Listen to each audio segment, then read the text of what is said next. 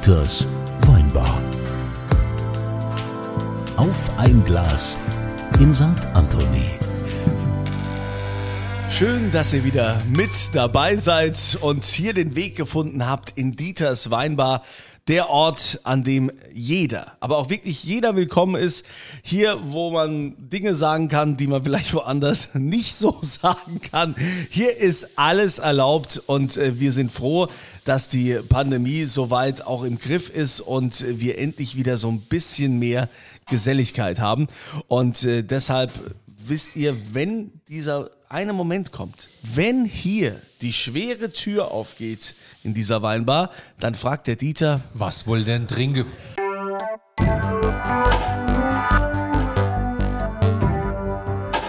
Und diese Frage geht heute an einen, der tatsächlich äh, zu der Sparte oder gesellschaftlichen Minderheit gehört, die in dieser Corona-Krise extrem gelitten hat, nämlich äh, ein Comedian Sven Hieronymus oder auch besser bekannt äh, der Rocker vom Hocker. Schön, dass du da bist. Gute Kunze, gute Didi.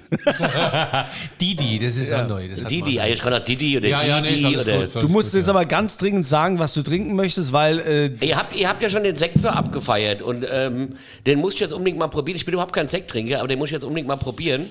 Ja, weil, da haben äh, wir, weil wir trinken ja schon die ganze Zeit einen total leckeren Sekt, der heißt Vive la Joie. Vive la Joie. Es lebe die Freunde, Freude, nicht die Freunde. Die Freude aus dem Jahr 2014. Ein Cremant, also quasi kein Champagner aus Frankreich, sondern ein Ja. Sekt aus Frankreich. Da heißt es Cremant, wäre jetzt zu kompliziert zu erklären. Kommt aus dem Burgund. Gibt es bei unseren lieben Freunden von Jacques Weindepot.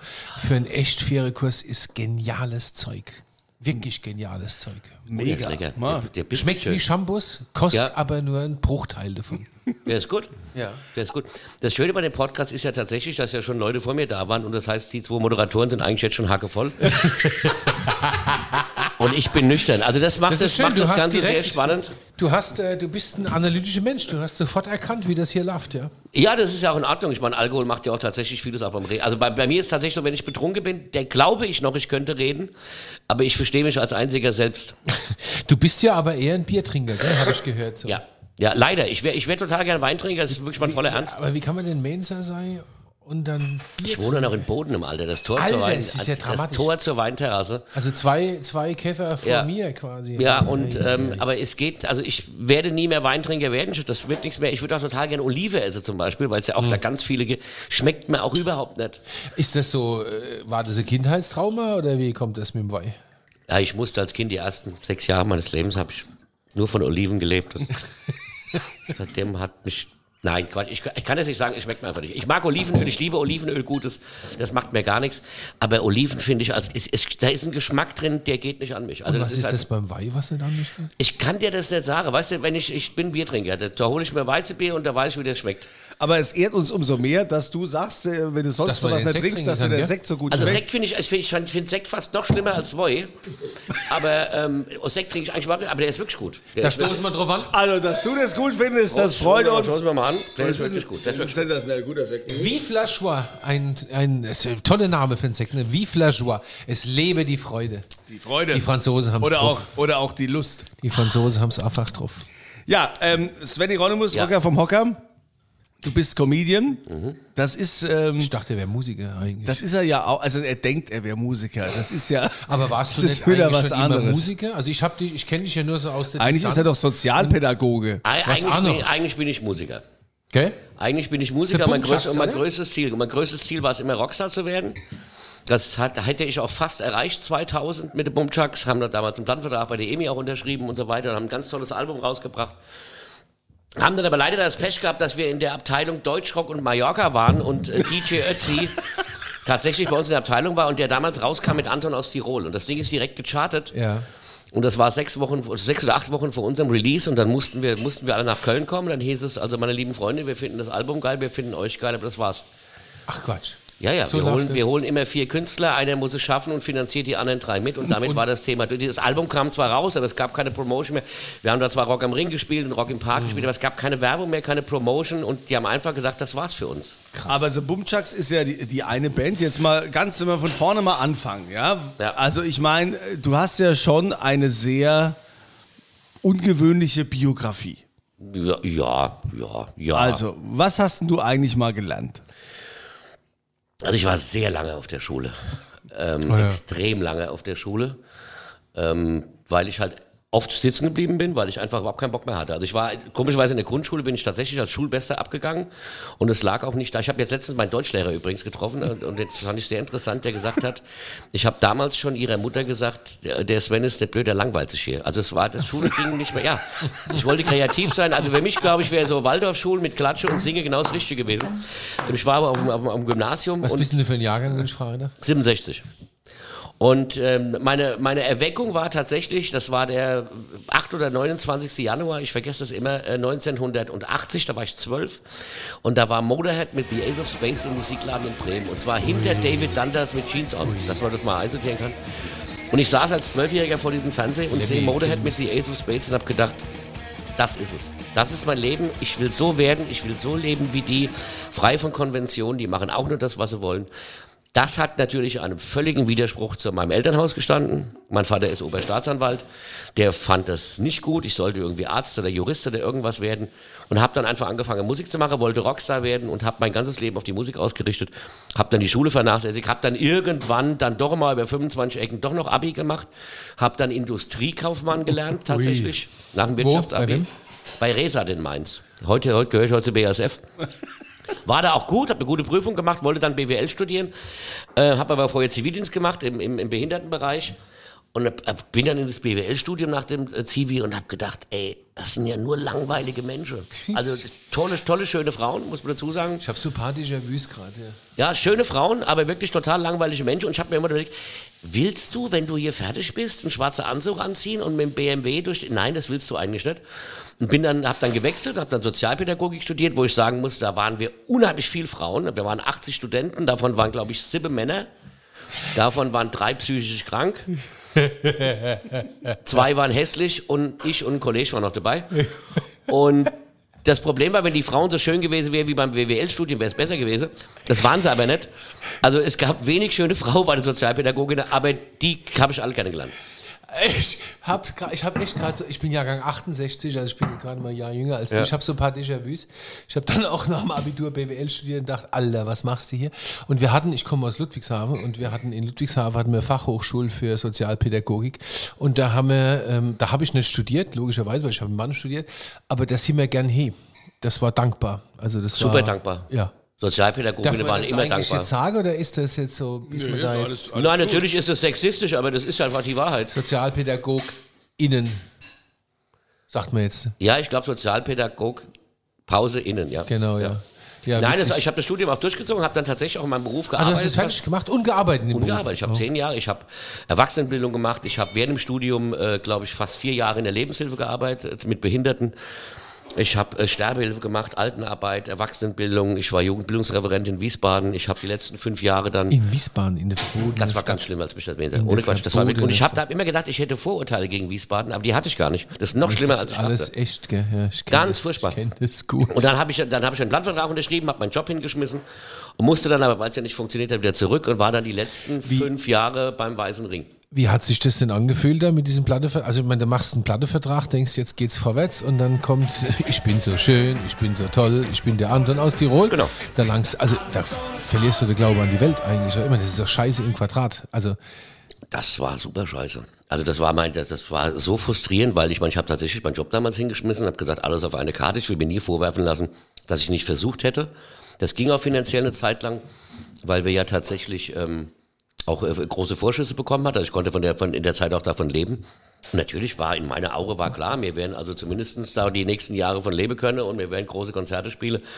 Und das war dann halt nix. Also es war halt einfach nix und du bist von ganz oben nach ganz unten gefallen und ich musste mich dann tatsächlich, hatte ja schon zwei kleine Kinder, mich tatsächlich wieder auf meinen Beruf zurückziehen als Pädagoge und habe dann äh, beim Weißen Ring angefangen, habe dann noch fünf Jahre ähm, äh, Kriminalprävention gemacht und das war brutal. Also das war, also das war wirklich vor, so von von Rockstar zurück ins Büro, das war so schlimm. Wer noch nie einen Fehler gemacht hat, der darf auch keine Steine schmeißen. Und das hat, das hat lange gebraucht. Ich muss natürlich dazu sagen, ich habe natürlich äh, äh, eine, eine grandiose Frau, die auch damals gesagt hat, bei dem Plattenvertrag, auch wenn wir zwei kleine Kinder hatten und das Haus umgebaut hatten, Schulden auf dem Haus hatten und so, sie gesagt hat, klar machst du das. Du musst das für dich tun, du musst das für uns machen, weil wenn du das nicht machst, wirst du nicht glücklich. Und habe ja dann fünf Jahre später wieder die Chance gehabt, Comedian zu werden. Also stand wieder vor der Entscheidung, mache ich es oder mache ich es nicht. Und sie hat gesagt, natürlich musst du das machen. Also sie hat mir zweimal da tatsächlich den Rücken gestärkt und hat gesagt, du musst es tun. Ich weiß, du wirst sonst nicht glücklich. Und Ich dachte immer, wenn du die Chance hast, Rockstar zu werden, äh, hast du direkte Ex-Frau, oder? Eigentlich Naja, so. es sind ja letztendlich, es sind ja äh, oft so, dass es hinter uns Männern, weil wir in den Momenten, wo wir so schwach sind, haben wir starke Frauen. Ich habe die eine uns starke da Frau. Ich an- habe eine sehr starke Frau. anschieben. Ne? Also das Wenn ich mich so umgucke, haben wir alle an dem Tisch hier starke Frau anscheinend, ja. Ja. Witzig. gut so. ja, aber starke Frauen also, äh, haben ja auch nur starke Männer. Ah, da habe ich so, hab wieder ich mit das, einem Satz so hab ich das noch nicht gesehen, ja. Keine starke Frau würde bei einem schwachen Mann bleiben. Aber lass uns Wenn du mal. ein starker Mann bist, hast du eine starke Frau, weil du willst ja, du willst ja ein Pendant haben, du willst ja einen Partner haben und kein Mäuschen. Ja, ist eigentlich Was- logisch. was- was ist soll- eigentlich logisch, was du Was sagst. soll ich denn ja. mit Mäuschen? Ja, ja, ist Jetzt mal ganz einfach, was soll ich mit so einer Ja-Sagerin? Ja. Guck mal, und schon hebt die Stimmung sich am Tisch hier Und wieder. das Geile ist, dass, also man muss, ja- und ich muss ja mal ganz ehrlich sagen, es ist auch total schwierig. Ich meine, bei mir ging ja die Karriere dann etwas später auch los. Und dann aber relativ schnell. Und es ist natürlich auch, du musst auch mit Erfolg klarkommen. Also ich kann jeden jungen Künstler, ob das Comedian oder Musiker oder was weiß ich was ist oder Fußballer ist, der so plötzlich im Rampenlicht steht, damit musst du klarkommen. Du musst also irgendwie, also dieses Loch füllen zwischen der Bühne, wo du der Held bist, und dem Backstage-Bereich, wo sich keine Sau mehr für dich interessiert. Und das ist ganz schwierig. Also das ist auch so ein Adrenalinproblem. Und wenn du da jung bist und du das nicht einsortieren kannst und du niemand hast, der dich runterholt, also kein Freundeskreis oder irgendwas, ich meine, das siehst du auch bei Fußballern. Du siehst bei Fußballern, wie zum Beispiel jetzt bei dem Gosens und einem neues Topstar, da habe ich auch gesehen, der kommt wirklich vom Land, der hat seine Kumpels noch Mhm. Ja, und ja, wenn der da genau. irgendwie hinkommt und macht eine Dicke, sage dir immer zu, Alter, du brauchst jetzt nicht, weil du glaubst, du na, halt die Fresse und hock dich hin. Und ähm, das war bei mir genauso. Ich werde nie vergessen, wir haben ein, ein riesengeiles Konzert gespielt mit den Bumchucks, drei Stunden Johannesnacht von 9 bis 12 Uhr nachts. Ich war völlig am Arsch und es war geil. 5000 Menschen haben unsere Songs mitgegrölt und ich hatte Adrenalin bis in die Haarspitze und komme von der Bühne runter und denk, oh, ich bin so geil und ich könnte, die ganze Welt will mich jetzt. Und komm runter und da steht mal Frau und sagt, du hättest halt wieder ruhig mal die Spielmaschine ausräumen können. So. So, und da war ich, war wieder daheim, weißt du? Ich war einfach wieder da, weißt du? Dann ist Ja, das, das schön. Adrenalin ist in den Keller. Ich habe erst mal versucht zu erklären, warum ich hier nicht ausgehe. Das ist doch kein Grund, du bist ja erst um drei gefahren. Ja Ja, Und dann wusste ich, okay, das bin, bin wieder daheim. Schatzi. Links die Groupies, rechts die Spielmaschine. Ja, aber das, du, ich, also Ja. du, also du Ja, brauchst klar. das. Ich glaube wirklich, dass, cool, du, dass du das brauchst. Du brauchst wirklich jemand.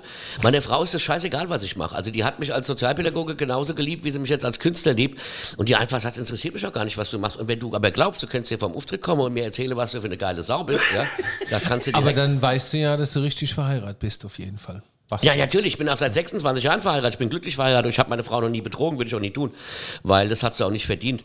Und ähm, das ist einfach so. Ich, also das klar. Du, du bist, wenn du sowas machst und du hast keinen Partner. Stell dir mal vor, ich hätte jetzt so eifersüchtig Mäuschen da haben.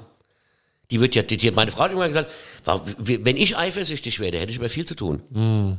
Sagt, sei doch einfach froh, dass ich es nicht bin. Du, du stehst da abends und dann gre- greift die dir an den Arsch und die baggert dich an nach dem Auftritt. Weil das ist ja tatsächlich so, Erfolg macht schön. Das habe ich gelernt. Du kannst aussehen wie ich. Wenn du Erfolg hast, finde Frauen dich geil. Das habe ich bei Frauen noch nie verstanden. Also ist wirklich so. Ja gut, in, meinem, in meiner Branche ist das anders. Ich, wir machen Weihe, so, so Sache gibt es bei uns nicht zum guten Glück. Ja, ja. ja aber das finde ich, finde ich sehr sympathisch, muss ich sagen. Ich wir hatten das, das mal mit dem Thomas Anders mal auch äh, besprochen. Der hat übrigens sowas ähnliches gesagt wie du. Also das ist sehr. Aber ich glaube, es gibt die Gefahr, dass man abdreht, ist schon da, ne? Also es, ich meine, das erlebst du ja auch. Es gibt ja viele Tränen komplett durch. die haben da Natürlich, mal so ein, Also gerade junge Künstler, ja, die dann sagen wir, von von 0 auf 100 durchstarten, das gibt's ja auch. Bei mir ist es ja wirklich organisch gewachsen. Also ich konnte, ich konnte mit der Zeit damit auch umgehen. Und ich muss auch dazu sagen, das ist, glaube ich, auch, wenn es sowas bei mir gibt, äh, wie ein Erfolgsgeheimnis, was Erfolg auch immer sein mag, ist es tatsächlich meine Authentizität. Dass die Leute einfach sagen, der Typ ist privat genauso, wie er auf der Bühne ist. Und das erleben ja Menschen auch. Also ich meine, ich bin ja auch mal hier eingeladen, mal da eingeladen. Und dann kriege ich es ganz oft mit. Also ich, ich, gehe nie irgendwo hin und denke, die werden alle wissen, dass ich der Rocker vom Rocker bin.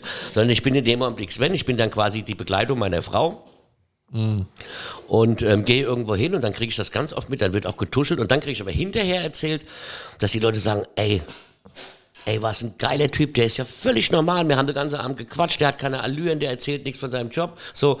Und ich glaube, das macht es auch aus. Es ist ja auch nicht wichtig. Also ich meine, das ist, was ich mache, ist mein Beruf. Und den ver versuche ich so gut wie möglich zu machen. Und ähm, ich fänd's ja auch furchtbar, wenn jetzt einer kommt und sagt, äh, mein, mein Freund hier, ich hock beim Aldi an der Kasse, also ich bin der geilste Aldi-Verkäufer von alle, verstehst du? Und ich ziehe die Dinger in einer Geschwindigkeit da drüber. Und das wird er mir so drei Stunden heben. Ich sage, alles ist ja jetzt gut, aber so gehen wir nicht auf den Sack. Ja. Also es interessiert in dem Augenblick niemand. Aber du bist ja Comedian und das ist ja auch irgendwie dann entstanden. Du hattest die, die, die Chance dazu und hast es dann gepackt und hast dann angefangen, lustig zu sein. Nein, Das heißt, Nein, er war lustig, vorher nicht ich war, lustig, oder ich war schon immer. Ich war schon immer sehr, sehr lustig. Also das war, ich war tatsächlich, ich, ich komme ich komm von, von meinem Spontanhumor oder von der Art, wie ich mich artikuliere, glaube ich. Also ich bin jemand, der sich sehr witzig artikulieren kann, der Sachen relativ schnell auf den Punkt bringen kann und so eine Art hat. Und das wusste ich immer. Ich wusste immer, dass ich Menschen unterhalten kann. Also ich bin irgendwie auf Partys gegangen, da war nichts los und da kam, kam ich und dann auf einmal haben sechs Leute mich rumgestanden und haben Tränen gelacht. Und ich habe da jetzt keine Witze erzählt, sondern ich habe einfach so erzählt, so, so erzählt, was mir so passiert ist. Was ich halt überhaupt nicht habe, ich habe halt keine Schamgrenze.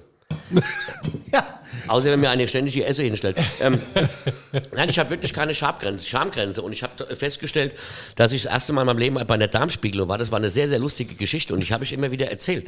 Ja? Hab den immer Leuten aber erzählt, ich war halt bei der Darmspiegelung, das war, das musst du dir mal vorstellen. Und das war total, eigentlich eine total peinliche Situation, weil ich mich eigentlich total blamiert habe.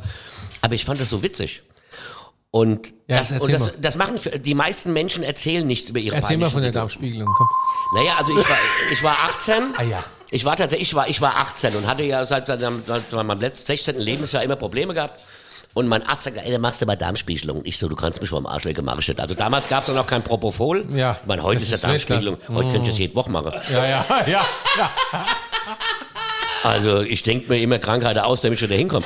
Ähm, Da gibt es, glaube ich, Ah viele ja, so andere. sauber bist da muss man Ja. aufpassen. Michael Jackson Aber das war damals nicht. Und dann hat jetzt, und dann hat der zu mir gesagt, dann hat der zu mir gesagt, Alter, machst du Darmröntgen? Und da dachte ich, oh, Röntgen, geil. Da gehst du hin, machst vier Fotos und gehst wieder heim. Ähm, auch, auch das Abführmittel damals war anders. Also ich habe dann wirklich zwei Tage abgeführt. Ich hatte einen Arsch wie ein Pavian. Ja. Und bin dann da hingekommen, war 18 Jahre alt und musste mich dann ausziehen und komme nackig in so einen Raum rein, wo drei wunderschöne junge Arzthelferinnen stehen. Und ich denk, toll. Der hätte ja ruhig drei alte. Wa? Und dann lege ich mich da rein, dann kommt diese Ärztin, ich weiß nicht, was weiß ich, was, was, war die vorher Gefängnisaufseherin, ich weiß nicht. Die war so brutal. Und dann hat die mir irgend so Zeug dahin rein, wie so Penadecreme, und hat gesagt, so, also Ihr Schließmuskel ist jetzt, äh, funktioniert nicht mehr, aber das muss wieder raus. Äh, gehen Sie mal da hin aufs Klo. Da musste ich mir so, so, so ein Lappe da vor den Arsch halten. Und bin dann, verstehst du, mit dem Zeug, was mir die Beine an den drei Mädchen vorbei und habe nur gedacht, die wirst du heute nicht wegmachen. Also da, äh, das Thema war durch. Also, Wünsche können wir irgendwie so piepe, piep, piep. Wir, hier ist ja alles erlaubt in dieser Weinbar. Ne? So, Wir sind in der Kneipe, ja, weiter? ja, und dann, äh, und dann war das, und dann, dann ging es weiter, und dann hat die mich aufgeblasen, Alter, mit so, mit so einem langen Schlauch, und dieser Schlauch ist ja unfassbar lang, und ständig auf diese Pumpe gedrückt, und ich hab gekrische wie ein Gaul. Und dann hat die gesagt, jetzt stellen Sie sich mal nicht so an, andere, die die sie aufblasen, oder die, die sie unter der Decke hängen. Und da habe ich gesagt, na ja gut, viel Platz ist ja nicht mehr. Und dann, und das, da war das alles rum, es war total schlimm, es war furchtbar schmerzhaft, und dann äh, wollte, sollte ich mich wieder anziehen, aber ich habe die Hose nicht mehr zugekriegt. Ach ja. Ah ja, von, von, ich war ja, Ja, mein ja, ganze, da war ja alles aufgeblasen, hab die Hose nicht mehr zugekriegt, bin da mit offener Hose. Ich konnte ja, ich bin ja mit dem Bus gekommen, ich konnte ja kein Auto fahren und stehe dann an der Bushaltestelle mit offener Hose und steht und steigt dann in den Bus ein und in den Bus denke ich, oh eben, tut's aber schlecht da ohne. Und dann war mir irgendwann wurde mir klar, dass die Luft, die da drin ist, ja wieder raus muss. Und jetzt habe ich mir gedacht, wenn du die jetzt in den Bus rauslässt, hält er sofort an, weil der Fahrer stirbt. Also das, das wird nicht. Also es war eine Katastrophe. Ich habe dann so ganz Oh, leise, immer so schlimm. langsam so versucht, die Lu und habe gedacht, irgendwann vielleicht kriegst du die Hose. Also es war ganz schlimm und total peinlich. Aber es ist eine lustige, es ist eine lustige Geschichte. Ja. Und es ist ja auch, was viele Menschen erleben. Und ich erzähle wirklich alles, was mir passiert. Weil ich einfach sag, du, sag mal, ich sage immer so schön, wenn du so einen normalen Tag nimmst, du scheiterst 90 Prozent und 10 Prozent gewinnst du. Du, du stößt ja viel öfter den Fuß an irgendeinem scheiß Tischkante, als dass du was Verrücktes gemacht hast. Das Leben ist Scheitern eigentlich. Und es kommt immer darauf an, wie du damit umgehst. Und ich gehe damit immer ganz offen um. Du hast ja hier bei Kunzes äh, Sender, bei RPR 1 hast der du Sender ja gehört diese, mir nicht. Na, wenn ich mir deinen Pool angucke, bist du auf alle Fälle beteiligt an dem Ja. Sender. Äh, der Kunze hat ja jetzt einen Pool in Olympiamaße. Nein, Quatsch. Also Weil du der bist Rocker ja, gesagt hat, wir du brauchen hast alle ja, einen Pool. Äh, du hast ja äh, eine Sendung bei RPR, oder nennt man das Sendung, ne? oder wie nennt man das so ein... Ja, nee, er ist, Zwei. er Wie ist, nennt sich er das? ist quasi, er ist der Comedian, er ist der Rocker Genau. vom Hocker. Genau. Bei, bei und man RPR. hört dich, ich glaube, man hört dich zweimal am Tag, meinst du, oder auch dreimal. Ich Hört man mehrfach Weil ich bin ja viel im Auto unterwegs und da höre ich. Und da ist es auch so, dass du da aus dem, viel aus dem Leben erzählst, ne? Ja, was sollst du denn sonst erzählen? Ah ja gut, ich, ich denke immer, so ein Comedian hockt sich hin und denkt sich Geschichte aus. Nein. Das ist tatsächlich auch bei mir so, dass meine ganzen Programme immer wirklich um, um das, was mir in den letzten drei Jahren passiert ist. Also meine Kinder wurden ja auch immer mit- älter in Programmen. Es geht ja eigentlich, Entschuldigung, aber ich habe gerade Olivebrote gegessen. Ja, Olive. Guck. Olivenöl mit Brot, also Olivenöl ist ja egal. Und ähm, meine Kinder wurden ja auch immer größer und das habe ich auch immer weiter erzählt. Also im aktuellen Programm ist halt meine Tochter ausgezogen, was sie ja wirklich auch ist. Und das finden viele Leute auch total geil, die auch sagen, natürlich komme ich in jedes neue Programm, ich will ja wissen, wie es mit der Familie weitergeht. Und da sind wirklich Sachen drin, und diese Darmspiegelung war meine Zugabe in der, im letzten Programm. Und da sind ganz viele Geschichten drin, die, wo die Leute einfach sagen, die glaube ich nicht. Und das ist halt das, und meine Kinder sind natürlich auch total schmerzfrei groß geworden, logisch. Bei uns war es halt immer witzig, also auch alle Freunde und Freundinnen haben, haben sie immer abgekriegt. Und ähm, ich werde nie vergessen, da war meine Tochter, ich glaube, fünfte Klasse oder sowas. Und da hat das erstmal eine Freundin aus ihrer neuen Schule mitgebracht. Und wir sitzen so abends am Abendbrotstisch und die hat wieder irgendeine Scheiße erzählt. Und ich habe gesagt, oh Lea, du gehst mir so auf den Sack, tu mir einfach einen Gefallen und wenn, wenn du morgen nach der, Schule fertig bist, äh, guck doch mal, ob du nicht ein schönes Kinderheim in der Stadt findest. Also geh doch einfach mal gucken, da gibt's so schöne Heime. Da hab gesagt, vielleicht, vielleicht gefällt dir was. Und, und dann geht meine Tochter nach dem Essen mit ihrer Freundin hoch und die Freundin war völlig aufgelöst. So was? Lea, du musst jetzt ins Heim. Ja? Und meine Tochter so, ach Quatsch, das ist mein Vater. Ja? Also,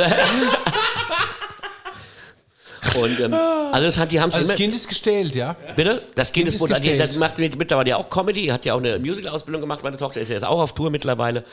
Und die erzählt auch Sachen, die sie selbst erlebt. Und das ist auch die, die schönsten Geschichten, die, sie- die sind beide gestellt. Also beide brutal. Du, bei uns hast du immer auf die Fresse gekriegt, als Kind schon. also ich habe mir ja auch irgendwie angewöhnt, wenn mein Sohn, der ja früher, mein Sohn war, er ist halt, halt ein Bub, ja. Und Buben sind halt oft auf die Fresse gefallen, weil sie halt immer nur Scheiße gebaut haben. Und immer wenn der auf die Fresse gefallen ist und wollte gerade anfangen zu heulen, bin ich hin, hab gesagt, hast du das kaputt gemacht? Hast du das kaputt gemacht? Und er so, Nein, habe ich nicht, dann steh auf und mach weiter. So. Der hat also, der hat nie geheult, weil ich habe immer dieses, diesen Heuleffekt unterbrochen. Und das sind halt das, ich meine, ich habe ja ein bisschen Pädagogik auch studiert. Und bei uns war es immer ein bisschen anders. Und deshalb es sind aber auch ihre Freundin, die sie noch hat, die sie von klein auf hat, auch immer total, immer noch gern bei uns. Aber die kriegen sie auch. Das ist ganz klar. Also jeder, der bei uns ins Haus kommt, kriegt sie. Das muss er wissen. Wir gehen immer besuchen, Kunze, komm, das ist äh, schön. Ja, machen. also gibt's hier, aber das ist auch so, das, das, find, das, das macht das Leben aus. Lass uns doch einfach Ja, dumm Zeug machen. ja, klar. ja, aber das äh, machst du ja, äh, klar. Meine also, Tochter sagt in so Fällen, Papa, ich krieg Besuch, kannst du dich bitte benehmen? Und je, nachdem, je nach äh, 16, die wird 17. Ah ja, 16 ist Und je nachdem, wer kommt, sagt dann meine Frau, äh, bleib cool oder, ah ja, komm, benimm dich. weißt du Bescheid. Aber ähm, Ich habe zu ihrem ersten Freund gesagt, als er das erste Mal da war, habe ich gesagt, mein Freund, ich wünsche dir viel Spaß mit meiner Tochter. Sollte meine Tochter wegen dir weinen, bringe ich dich um. nee. Ja. Ja, meine Dann hat Tochter, er so große Augen gehabt und hat gesagt, jetzt komm rein. meine Tochter, meine Tochter hat auch gerade ihren ersten Freund und ich hab's, äh, hab's ja schon mal äh, gesagt, äh, ich würde ihn gerne hassen und am liebsten würde ich ihn gerne in 80 Stücke schneiden und dann vielleicht noch so halblebende Krokodile zum Fraß vorwerfen, Mhm. weil, weißt du, ich meine. Der fasst dein Kind an. Ah, ja, aber der ist so nett und zauberhaft. Ja, und das Problem hatte mir halt auch. Und so ein goldischer Kerl und ich finde. Was ein Arschloch, oder? Schrecklich. Ich finde es Eigentlich ein Arschloch, Kommt ja. aus so, einer- ja, kommt aus so einer Schauspielerfamilie, ist auch noch intelligent und gebildet. Ach, und hör auf, das ist sitzt ja dann ekelhaft. Ah. hier morgens am Frühstückstisch und fragt mich Frage, die mein Mädchen mich nie fragen. Weder meine Frau noch meine Tochter fragen mich das. Stellt er mir Frage, die ich wirklich gut finde und die ich gern beantworte. Na, das ist kenne ich gar nicht Ja, das macht, naja, ganz ehrlich, das macht man. Ah, das ist scheiße. Das macht man nicht. Ja. Ja, eigentlich Also ist ich würde ihn gern der, eigentlich hassen. ist der Scheiße erzähler. Ja, ja. Ich würde ihn gern hassen, aber es klappt nicht. Da haben wir ja noch ein bisschen Zeit. Aber äh, trotzdem ist ja nicht immer nur Sonnenschein bei, bei so einem Comedian. Du hast diesen Beruf äh, gemacht, ähm, äh, hast dich dafür entschieden. Du hast äh, ganz viele Programme schon gehabt und viele unzählige Live-Auftritte. Klar, auch die Musik machst du weiterhin noch mit den Bumchucks. Äh, bei RPR 1 bist du der ähm, Comedian, ja, ich glaube, der längste, der je bei RPR 1 Elf Jahre war. mittlerweile, ja. Und du hast ja auch dein, dein Rocker-Treff, die Sendung immer donnerstags, ne? 22 Uhr geht's los. Mhm. Und war ich auch schon Gast. Ähm, jetzt kam ja dann die Corona-Pandemie. Mhm. Und äh, da war ja nichts mehr hier mit Friede, Freude, Sonnenschein. Also gerade was so die Künstlerbranche angeht. Das war brutal. Also, Ich hatte, das war meine erfolgreichste Tour, das aktuelle Programm, als ob alle Hallen ausverkauft bis Ende des Jahres. Also ich, so nach dem Motto, ich wusste gar nicht wohin mit dem Geld. Und dann kam der Break. Und damit war alles erstmal vorbei. Also es war tatsächlich von heute auf morgen ein völliger Stillstand. Ähm, dann ging es darum, Termine zu verschieben. Die haben wir dann verschoben äh, in, in der Herbst und dann war im Herbst der nächste Lockdown. Also haben wir die wieder verschoben und irgendwann. Also ich habe unglaublich viel Geld verloren. Das heißt, verloren habe ich es nicht, ich habe es nicht verdient, sagen wir mal so. Wenn wir ehrlich sind, ich habe viel Geld nicht verdient, was ich verdient hätte. Habe dann Sachen wie Autokino gemacht und gestreamt und ähm, was aber eigentlich nichts mehr mit meinem Beruf zu tun hat, muss ich ganz ehrlich sagen. Also es hat, äh, weil Comedy lebt von, also ich bin so ein Typ, der lebt von der Kommunikation, auch mit dem Publikum. Und das war jetzt wirklich vorbei. Ich habe aber auch da habe ich gedacht, naja gut, du wirst es nicht ändern können, akzeptier es einfach. Also ich sage immer, was du nicht ändern kannst, musst du akzeptieren. Da hilft auch kein Gejammer. Ich habe auch nie gejammert. Ich habe dann gedacht, okay, dann mache ich was anderes. Dann habe ich Sachen gemacht, die ich lange nicht mehr gemacht habe und habe Kochen gelernt. Ich habe mir Kochen beigebracht und habe äh, das habe ich gemacht und ähm, also ich habe mich nie gelangweilt. Ich habe wirklich Aber was mich jetzt gerade interessiert, äh, du sagst ja Publikum, man braucht Publikum. Da gab es diese ganzen Streaming-Angebote, gab diese ganzen ähm, Momente, wo hier Comedy, Weinproben und so Sachen, wo du auch aufgetreten bist. Wie hatten sich das angefühlt für dich, wenn du jetzt da vor der Kamera stehst, hast also kein, kein Feedback und musst da dein Programm abziehen? Wie war denn das? Also für mich kein Problem, weil ich das mittlerweile so lange mache, dass ich Profi genug bin und äh, das genauso spiele, wie wenn ich live spielen würde. Also ich habe auch die Pausen gelassen, weil ich auch weiß, wenn die Leute zu Hause lachen, du kannst ja nicht runterreisen. Also von der Spielzeit her war es genauso lang, als wenn, wenn ein Publikum ungefähr da gewesen wäre. Das hat aber jetzt damit zu tun, weil ich das auch schon so lange mache. Meine Tochter hat ja, ange, hat ja angefangen während der Pandemie, also die eine Woche, bevor sie ihre ersten, ihre Premierenshows gehabt hätte, zwei Abende und ausverkauftes Unterhaus, kam, die, kam der Lockdown. Für die war das ganz furchtbar. Die hat also quasi noch nie vor Menschen gespielt und dann direkt vor Autokinos und direkt Streaming gemacht und die hat's richtig hart getroffen. Aber mittlerweile ist die auch nach einem Jahr, sagt die, oh, mir ist eh alles scheißegal. Also weißt du, da spiele ich halt das noch und dann kommt da. Aber ich habe es einfach akzeptiert, habe gesagt, versuch's Beste draus zu machen. Ich hatte natürlich das Glück, dass ich noch Radio hatte, meine Sendung noch hatte. Habe dann gesagt, okay, jetzt hast du halt nur noch den, den, den Rocker-Treff. Jetzt versuchst du da halt auch was an. Wir konnten ja keine Gäste mehr einladen. Die Sendung hat ja vorher gelebt von den Gästen, die wir hatten. Dann waren ja nur noch Dr. Rock und ich alleine.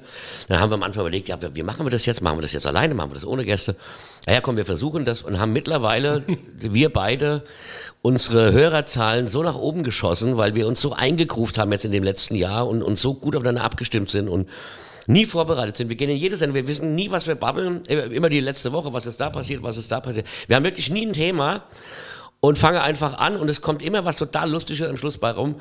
Also bei mir ging es noch. Ich kenne andere Kollegen, für die war es auch finanziell viel, viel schwieriger, also wirklich ganz brutal. Ich würde sagen, bei mir war es Jammern, aber trotzdem auf einem gewissen Niveau. Aber die ganzen Kollegen, die du, mit denen du ja auch im Austausch bist, ist denn diese Kritik an der Politik, ist die berechtigt, dass die Künstler alleine gelassen wurden? Ich, ich, kann, ich, da gibt es keine pauschale Antwort. Ähm, ich glaube, das Problem der Politik war, dass sie gar nicht wissen, was ein Solo-Selbstständige macht, die auch gar keine Vorstellung davon hatten, was so ein Solo-Selbstständige normalerweise verdient, beziehungsweise was er verdienen muss, um seinen Laden am Laufen zu halten. Mhm. Weil ähm, ich zum Beispiel bin extrem hoch versichert. Also Alter, Krankheit, Berufsunfähigkeit äh, und hab da äh, zahle da jeden Monat unglaublich viel Geld dafür, weil ich halt nicht dem Staat auf der Tasche, Tasche liegen will. Oder habe eine Zusatzkrankenversicherung, wo ich halt nach 30 Tagen, nach, nach, nach vier Wochen so viel Geld bekomme, dass selbst wenn ich im Krankenhaus liege, meine Frau nicht irgendwie noch putzen muss nebenher, damit der Laden weiterläuft und ich meinem Sohn mal seinen Unterhalt bezahlen kann. Und das wurde nicht aufgefangen, das wurde auch nie akzeptiert. Also das, da wurden einfach Sachen angesetzt. Also ich hätte dann ein Auto absetzen können, äh, was ich quasi äh, geleast habe, aber ich habe mein Auto halt gekauft, das habe ich schon immer gemacht. Also das, hat, das hatte ich nicht. Büro habe ich im Haus, habe ich auch nicht. Also ich habe dann wirklich fast nichts bekommen. Und da ging es tatsächlich ein bisschen an uns vorbei. Das hat ein bisschen gedauert, dann wurde es ein bisschen besser. Aber ich glaube schon, dass ähm, da viele im Stich gelassen wurden. Ja. Aber ich glaube, das war noch nicht mal beabsichtigt. Also ich glaube einfach, weil weil sie es nicht besser wissen. Weil sie es nicht besser wissen, weil sie nicht gefragt haben und weil wir auch keine Lobby ja, haben. Glaub, ja, genau, keine Das- Lobby. wir haben ein Lobby- alle, Lobbyproblem. Ja, alle überfordert, keine Lobby, ähm, haben sich, äh, haben von oben nach unten gedacht, ja. Und wenn man, ich glaube, wenn man eins wirklich als, wie heißt das auf Neudeutsch, Learning so feststellen kann, dann ist es äh, während der Corona-Krise, Kultur zählt nichts. Und als der Altmaier dann Gar gesagt nichts. hat, naja, für uns bliebe ja dann quasi noch die Grundsicherung, da bin ich bald ein Karree gehüpft. Da habe ich gesagt, Alter, mit dem Hartz IV kann ich ja nicht mal meine Krankenkasse bezahlen. Was, was willst du eigentlich? Du hast überhaupt gar keine Vorstellung. Du kannst mich doch nicht als Vater von zwei Kindern äh, äh, aus, so, aus so einer Situation herausreißen, wo ich so viel Geld verliere und mir sage, du kannst du Hartz IV beantragen. Äh, nein. Ja, das, Also das, war, das waren so, Ja. es waren so Ja. Aussprüche aus der Politik, die eine Katastrophe sind, was jetzt auch eine Katastrophe ist momentan, dass man ja tatsächlich diese Überbrückungshilfen jetzt im September auslaufen lässt mit der Begründung, man will damit keinen Wahlkampf machen. Was eine völlige Verarsche ist. Wenn wir im Herbst einen Lockdown kriegen, wir kriegen im September eine neue Bundesregierung. Wer weiß, wann wir wieder eine Regierung kriegen, ob dann die Grüne mit der FDP oder die so. Das zieht sich alles. Aber wir sind ab Oktober, wenn im Oktober ein Lockdown gibt, kriegen wir gar nichts mehr. Weil es gibt keine Programme mehr. Also das sind so Dinge, wo ich einfach sage, habt ihr sie noch, Alter? Lasst das Ding bis Dezember durchlaufen, da weiß ja niemand, was kommt. Und natürlich geht es auch nicht darum, das haben natürlich auch andere Kollegen gemacht, die haben natürlich alles abgegrast. Ja? Es gab dann am Anfang ja diese, diese, diese Hilfe. Da habe ich von 9000 Euro, die ich hätte kriegen können, habe ich drei genommen. Weil ich habe mir das halt vorher durchgelesen und dachte, pff, ja, wahrscheinlich, also selbst die drei wirst du vielleicht noch einen Tausender zurückzahlen müssen. Und ähm, dann gab es Kollegen, die hatte gar nichts und die haben dann voller Freude neun genommen und haben die auch direkt auf den Kopf gekloppt. Und ich sag, Alter, äh, du wirst die wahrscheinlich zurückzahlen müssen. Also mach mal langsam. Also das ist schon ist schwierig, aber ich finde es immer, ich finde es immer so einfach über Politik zu maule und Ja. zu sagen, das haben sie scheiße gemacht. Und das, wir hatten das noch nie, wir hatten noch nie eine Pandemie. Kein Mensch weiß, wie man es Genau. richtig macht und, Genau. und du, du hast so viele verschiedene Menschen, die eine machen das, die andere machen das. Dann gab es ja, das Schlimmste war tatsächlich, als diese Programme anfingen, dass es halt so viele Arschlöcher gab, die das ausgenutzt haben, die halt noch Ja. nie solo selbstständig waren und dann ja quasi durchs Raster gerutscht sind. Also man merkt, du bist ja, bist ja schon recht politisch, ne? Also du bist ja also auch in den sozialen Medien aktiv, ne? Wenn es um ja, Rechtspopulisten geht, Wenn es um Nazis geht, ja. da Ich bin Humanist, ich bin totaler Humanist und bin ein Verfechter unseres Grundgesetzes, Artikel 1, die Würde des Menschen ist unantastbar. Und bist ja auch schon mehrfach bei Facebook ges gesperrt, Gesperrt worden? Ja, ja, gut, das, man darf bei Facebook nicht gegen rechts sein. Das ist ganz schlecht. Schwierig, ja. Wenn du Nazi bist, ist es super, wirst du nie gesperrt. Du kannst also, nein, das ist tatsächlich so. Ja, Du kannst so, ja. wirklich alles schreiben. Du kannst über Migranten herziehen, das ist alles scheißegal.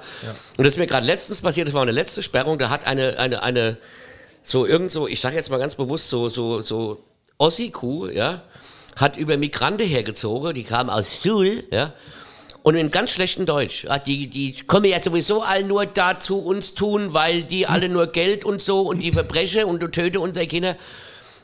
Und das habe ich gemeldet, weil ich fand das ganz schlimm. Das war total okay. Ja, ja. Und ich habe dann drunter geschrieben, die können wenigstens besser Deutsch als du.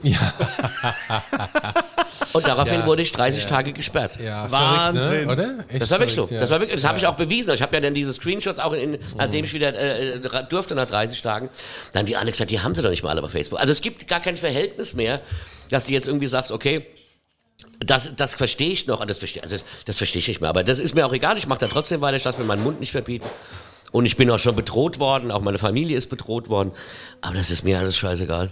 Ja, finde ich gut. Man braucht Haltung. Also ohne Haltung geht eigentlich. Ja, Ich glaube, bei all dem, was man momentan so macht und tut, das einzig wirklich Sinnvolle ist, Haltung zu zeigen. Das Geilste finde ich immer, wenn dann so ein Nazi-Arschloch kommt und mir dann schreibt, Ey, wenn ich das gewusst hätte, ich komme nie wieder auf einen Auftritt von dir tun, komm. Fort, Arsch. Und ich sag, äh, Alter, ich will auch gar nicht, dass du in mein Programm kommst. Falls dir das nicht bewusst ist. Ich will keine Nazis in meinem Programm. Bleib einfach weg. Ja. Ich weiß doch gar nicht, wie du auf die Idee kommst, dass du zu mir kommst. Also, das sind so Sachen, die verstehe ich ja, nicht. also der Führer wäre nicht stolz auf die gewesen. Nein, nein, nein, nein, nein, nein, nein. Also, das- das- Aber lass uns, bevor wir abschweifen, Ja, es ist schon wenn du es das, wenn du jetzt ne? aber wieder in der Situation bist, dass du ja langsam auch wieder vor Menschen spielen darfst, ja, wie fühlten sich das an nach so langer Zeit, wo irgendwie alles weggebrochen ist, wo das nicht ging, dass du jetzt wieder live sein kannst vor Publikum? Ich habe vorgestern das erste Mal wieder live gespielt vor Publikum. Es ist natürlich noch nicht das, wie es früher war. Also es ist natürlich keine ausverkaufte 600er Halle, wo die Menschen Stuhl an Stuhl sitzen und es warm und heiß ist und es nach Mensch riecht. Früher hat es ja immer nach Kippe gerochen, jetzt riecht es nach Mensch. Ich muss ganz ehrlich sagen, ich habe den Kippegeruch immer bevorzugt. Aber Alter, so 600 Menschen in, im Sommer in der Halle, Alter, das ist, da kommst du auf die Bühne und dann denkst du, okay, da drüben war, war Knoblauchwoche und da war, ja, Los Woche. Los Wochos. ja, Los Wochos und die, die war hinten bei McDonalds, das war so ein schöner Burgerfurz. Also ähm, das ist natürlich, das ist natürlich nicht mehr so. Also die Leute haben natürlich an Vierertischen gesessen, aber sie hatten keine Masken mehr auf. Das heißt, du hast die Gesichter gesehen und du kommst raus. Ich hatte, ich hatte wirklich Muffe. Ich hatte wirklich Muffe und vor allem das Schlimme war, ich hatte keinen Bock. Mein Problem war, ich hatte keinen Bock. Ich habe gedacht, ey, du musst am Mittwoch auf die Bühne, ich habe überhaupt keine Lust. So, man wird ja auch faul. Also ich habe mich so eingegruft für mich selbst, weißt du, so in meine, hat ja alles gereicht, ging ja so alles so. Denk ich, oh, jetzt, und jetzt kommen immer mehr Termine rein und ich denke immer so, oh, mach doch mal langsam. Also man wird ja auch faul, man hat nicht mehr diese, und das ist das größte Problem, was, was wir Künstler alle hatten, das habe ich auch mit, mit Kollegen besprochen. Wir sind alle Adrenalin-Junkies.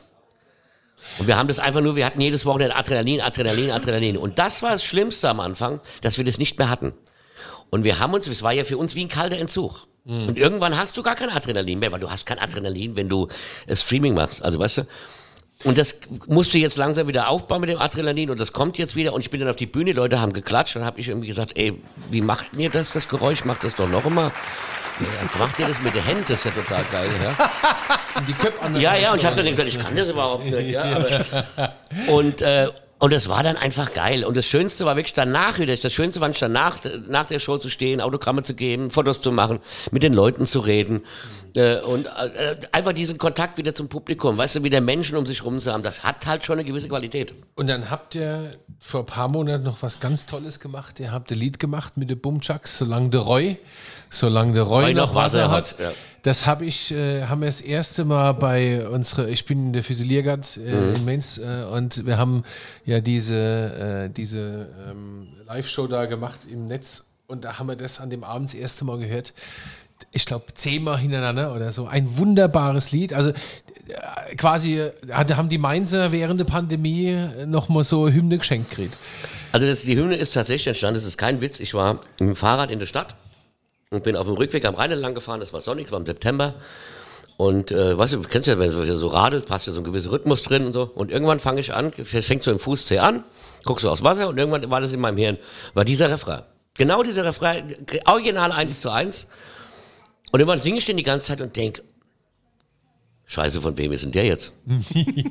ich konnte den nicht zuordnen. Ich habe gedacht, ist, ist, ist der von dem? Ist der von Mager? Ist der, Mhm. wo ist denn das? Woher kennst du das Lied? Wo, von wem ist das Lied? Weil ich dachte, du kennst ja so Ohrwurm. Ja, ja, das singst du in deinem Kopf irgendeine Ja, ja, Scheiße, klar. selbst wenn du die Kacke findest. Und habe die ganze Zeit gedacht, ich kann es jetzt gar nicht zu. Ich wusste nicht, von wem es ist. Und habe dann tatsächlich während dem Fahrrad mal mein Handy rausgeholt und habe dann Dr. Rock, ich so, hier Dr. Rock, ich singe dir jetzt mal was vor. Hä, hä, hä, hä. Sag mal, äh, von wem ist denn das? Ich komme nicht drauf. Und dann schickt ihr mir zurück, sagt, äh, das ist von niemandem. Wo, wo ist denn das her? Sag ich, "Ah, das ist mir gerade eingefallen. Sagt er, Alter, das ist ja total geil. Ja, ist ja wirklich gut. Das ist total geil, lass uns einen Song draus machen. Dann haben wir uns hingesetzt, also der, der Refrain gab's ja schon. Der, der Text, das waren vier Minuten, bis der fertig war. Ich habe gesagt, wir müssen so was Positives, also so nach diesem Motto, hört, äh, lass uns nicht mehr leiden, lass uns doch lachen, lass uns doch Spaß haben, wir sind doch Menschen, ohne dass Corona drin vorkommt, weil wenn Corona drin vorkommt, äh, ist es...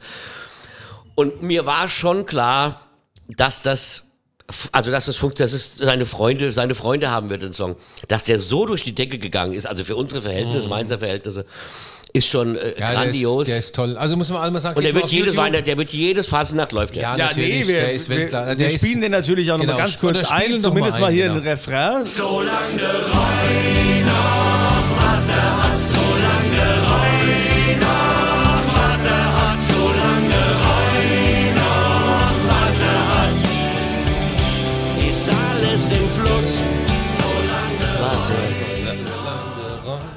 noch was er hat. Also diesen Song werden wir auf der Mainzer Fastnacht mit Sicherheit Auf jeden äh, Fall. weiterhin hören. Vielen Dank, lieber Sven Hieronymus, lieber Rocker vom Hocker. Wir haben ja beruflich doch äh, mehr miteinander zu tun. Wir werden uns noch Guck mal, und paar jetzt Mal hat hier der auch sehen. mal Ne? Cremant getrunken. Jetzt statt hat er mal hier? Cremant getrunken. Ja, und, und, Oli, und, da. und Olivenöl gegessen. und findet den auch noch Und wir gut. hätten noch so ja? viel erzählen können. Ja, ja. Nee, aber, Aber der dieser Cremant, Podcast, dieser Podcast ist ja so kurz. aber der Cremant ist also auch sehr lecker. Es Und lebe die ähm, wir verlosen natürlich auch wieder hier in Dieters Weinbar Natürlich den verlosen Wein. wir. Und äh, na, gibt wieder eine Frage zu beantworten, aber vorher sag erstmal, was wir verlosen. Also es ist ja Sommer, gell? Und im Sommer, gell? Ich bin mal ja, gell? Im Sommer trinkt man gern Rosé. Rosé Tut kann mir gern Rosé trinken, um man die Blöde Rosé anzusprechen. ja. Im, im, Tut, tut mir gern Rosé trinken tun. Das ja, Wolle. Oft.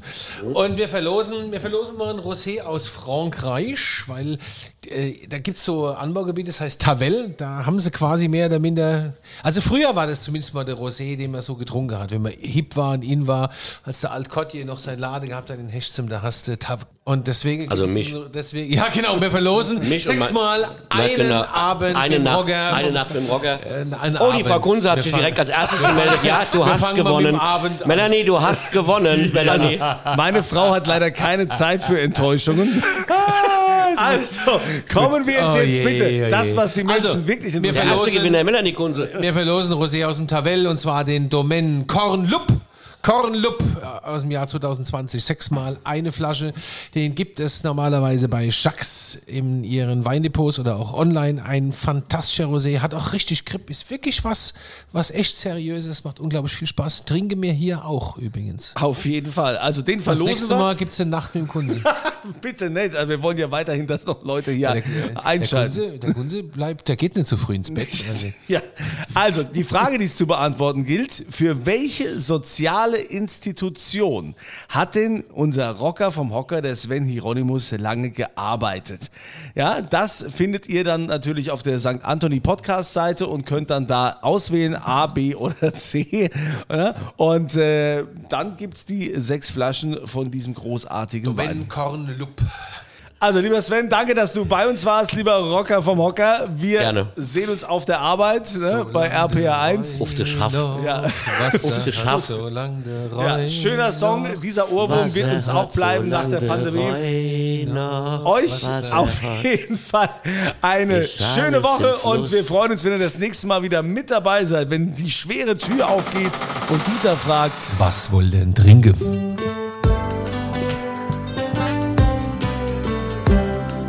Dieters Weinbar. Auf ein Glas in St. Anthony.